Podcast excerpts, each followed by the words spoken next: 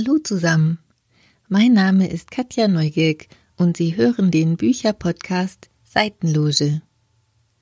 Bestimmt haben Sie auch so einen Bücherstapel zu Hause oder zumindest einen gedanklichen, einen mit Büchern, die Ihnen empfohlen wurden und die Sie schon längst einmal gelesen haben wollten.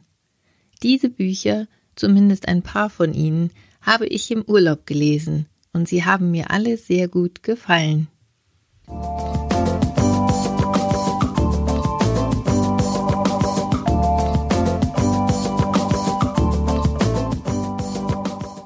Der Titel Der Trafikant von Robert Seethaler ist im Verlag Kein und Aber erschienen.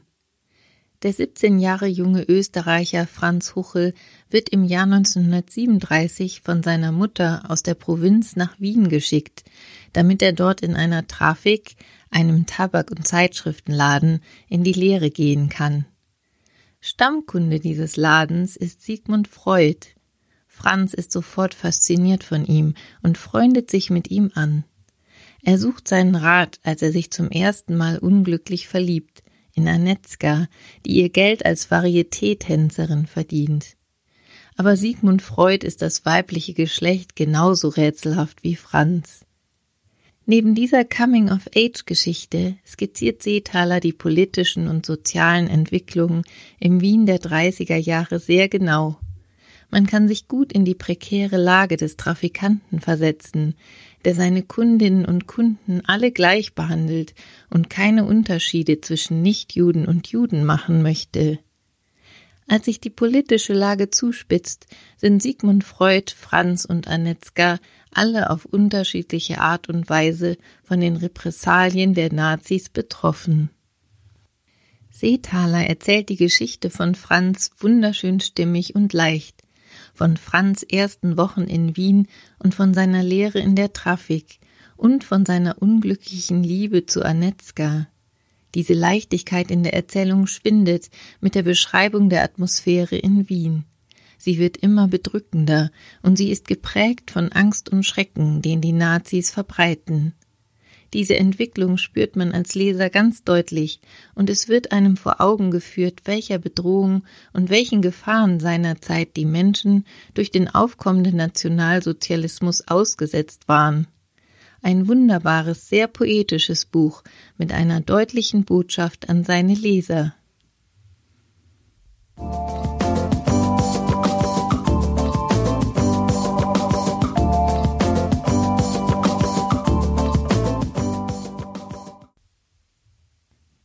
Elizabeth Strouds aktuelles Buch steht schon seit einigen Wochen auf der Spiegel-Bestsellerliste. Eine Freundin empfahl mir den Vorgängertitel namens Mit Blick aufs Meer. Schauplatz des Romans ist Crosby, eine amerikanische Kleinstadt an der Küste von Maine. Protagonistin des Buches ist Olive, eine pensionierte Mathelehrerin, die über alle Menschen, die in ihrem Ort leben, eine sehr dezidierte Meinung hat und die an niemandem, so scheint es, ein gutes Haar lässt. Im Verlauf des Buches lernt man die vielen Facetten ihres Charakters kennen, von böse und wütend bis witzig und nett. Um Olives Leben herum werden die Geschichten vieler anderer Bewohner der Kleinstadt erzählt. Man lernt, dass nicht so ist, wie es scheint, und dass jeder Mensch sein eigenes Päckchen zu tragen hat. Diese Kleinstadt könnte überall auf der Welt sein. Und am Ende lernt Olive doch noch, das Leben zu lieben. Ein sehr anrührender Roman, der von einem großen Feingefühl der Autorin zeugt und der neugierig macht auf ihr aktuelles Buch mit dem Titel Die langen Abende. Dort erfährt man, wie es mit Olive weitergeht.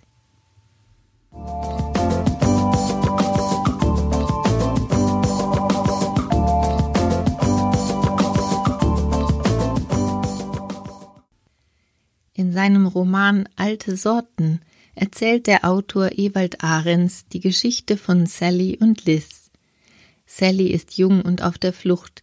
Sie ist auf alle Menschen in ihrem Umfeld wütend, vor allem auf ihre Eltern, die sie einfach nicht verstehen wollen. Unterwegs lernt sie Liz kennen, eine bodenständige, wortkarge Frau, die ihren eigenen Hof ganz alleine bewirtschaftet. Sally darf bei Liz wohnen und die beiden freunden sich an. Ohne die Geschichte des jeweils anderen zu kennen, spüren sie eine gewisse Verbundenheit. Sally hilft Liz auf dem Hof, und während der gemeinsamen Arbeit beginnen sie, sich kennenzulernen und sich gegenseitig Stück für Stück ihre Geschichte zu erzählen.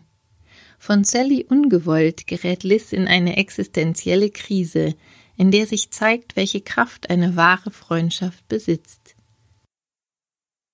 Die Lektüre dieses Buches ist sehr entschleunigend. Der Autor kann ganz zauberhaft erzählen, wie Sally und Liz gemeinsam auf den Feldern arbeiten, sich um die Bienen kümmern oder Birnen pflücken. Man kommt zur Ruhe, genießt die sehr bildhaften Beschreibungen der Szenerie. Andererseits sind da Sally und Liz, deren Geschichten den Leser umtreiben und die viele Fragen aufwerfen. Warum ist Sally auf der Flucht? Warum bewirtschaftet Liz den Hof ganz allein? In gewisser Weise hat das Buch also einen beruhigenden und einen auffühlenden Charakter zugleich, ein echter Lesegenuss.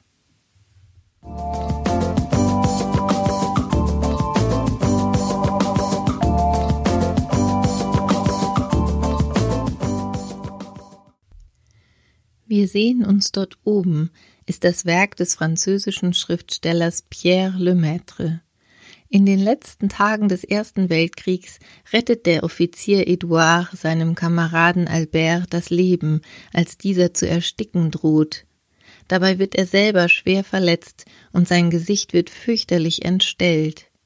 Albert fühlt sich seinem Retter verpflichtet und erfüllt ihm den Wunsch, eine neue Identität anzunehmen. Schuld an dem Schicksal der beiden ist Leutnant Pradell, der sie, um die letzte Schlacht zu gewinnen, absichtlich in Gefahr gebracht hatte. Dieser Leutnant beginnt nach dem Krieg, skrupellos und voller Machtgier, lukrative Geschäfte mit der Umbettung von gefallenen Soldaten zu machen. Währenddessen schlagen sich Albert und Edouard mühsam durch. Albert versucht, mit schlecht bezahlten Jobs Geld für Edouard und sich zu verdienen, auch um Edouards Bedarf an Morphium, das Mittel, das er braucht, um seine Schmerzen zu bekämpfen, finanzieren zu können. Vom Staat bekommen sie keine Unterstützung. Eines Tages entwickelt Edouard den illegalen Plan, mit Kriegsdevotionalien in kurzer Zeit viel Geld zu verdienen, mit dem Ziel, sich gemeinsam mit Albert nach ein paar Monaten ins Ausland abzusetzen und ein sorgloses Leben zu führen. Nach anfänglichem Zögern willigt der eigentlich so angepasste Albert ein und macht mit. Am Ende werden sich die Wege von Leutnant Pradel und Albert und Edouard wieder kreuzen. Trotz des historischen Hintergrunds handelt es sich hier eher um einen spannenden Abenteuerroman Schrägstrich Krimi als um ein Buch über den Ersten Weltkrieg. Die tragische Geschichte der beiden Soldaten ist sehr spannend erzählt und sie hat mich sehr berührt. Die klare Botschaft dieses Buches ist für mich, dass es in diesem Krieg wie in jedem anderen auch letztendlich keine Gewinner geben kann.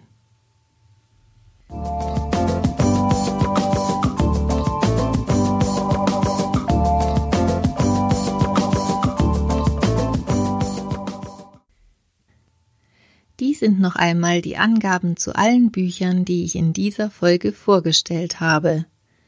Robert Seethaler, Der Trafikant, Verlag Kein und Aber. Elizabeth Stroud mit Blick aufs Meer, BTB Taschenbuch. Ewald Ahrens, Alte Sorten, Dumont Verlag. Pierre Lemaitre, Wir sehen uns dort oben, BTB Taschenbuch. Alle Infos zu den Büchern finden Sie auch auf meiner Homepage podcast-seitenloge.de. Folgen Sie mir auf Spotify, Apple Podcasts oder dieser und ich freue mich über Ihre Bewertungen und Kommentare. Bitte unterstützen Sie den regionalen Buchhandel und kaufen oder bestellen Sie die Bücher bei Ihrem Buchhändler vor Ort. Und nicht vergessen, nach dem Hören kommt das Lesen. Mein Name ist Katja Neugierk und Sie hörten die neunte Folge meines Bücherpodcasts Seitenloge.